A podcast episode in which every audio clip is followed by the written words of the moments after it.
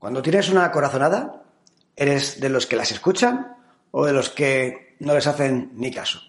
Porque si eres de estos últimos, si eres de los que no hacen ni caso a tus corazonadas, deberías saber que tus intuiciones son otra forma de expresar nuestro conocimiento.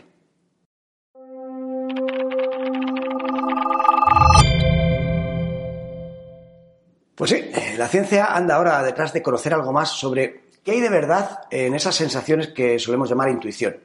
Ya sabes, esa sensación de saber sin saber muy bien por qué. Uno de los estudios más famosos en este campo eh, fue el realizado por un grupo de científicos de la Universidad de Iowa. Eh, este grupo de científicos iba liderado por Bechara, uno de los más famosos neurocientíficos, y también por Damasio, que seguro que, te suena, ¿verdad?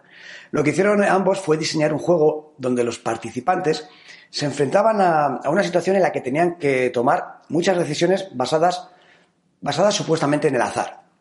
Bien, eh, lo que los participantes no sabían es que el juego tenía una, una, lógica oculta, algo oculto que habían diseñado los científicos, pero que estos no, no sabían.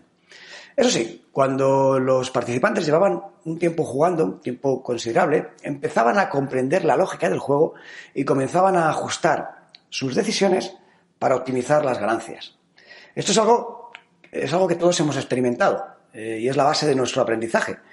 Pero aquí no está lo interesante de este estudio. Esto es ciertamente interesante, pero lo realmente interesante es que los científicos detectaron que ese conocimiento, ese saber, eh, ya estaba o ya lo estaban aplicando los participantes mucho antes de ser conscientes de que lo estaban haciendo.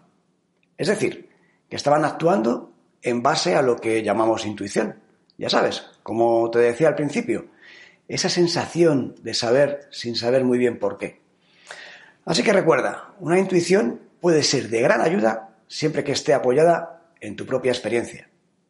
Nos vemos en el próximo Mind Manager Podcast. Hasta pronto.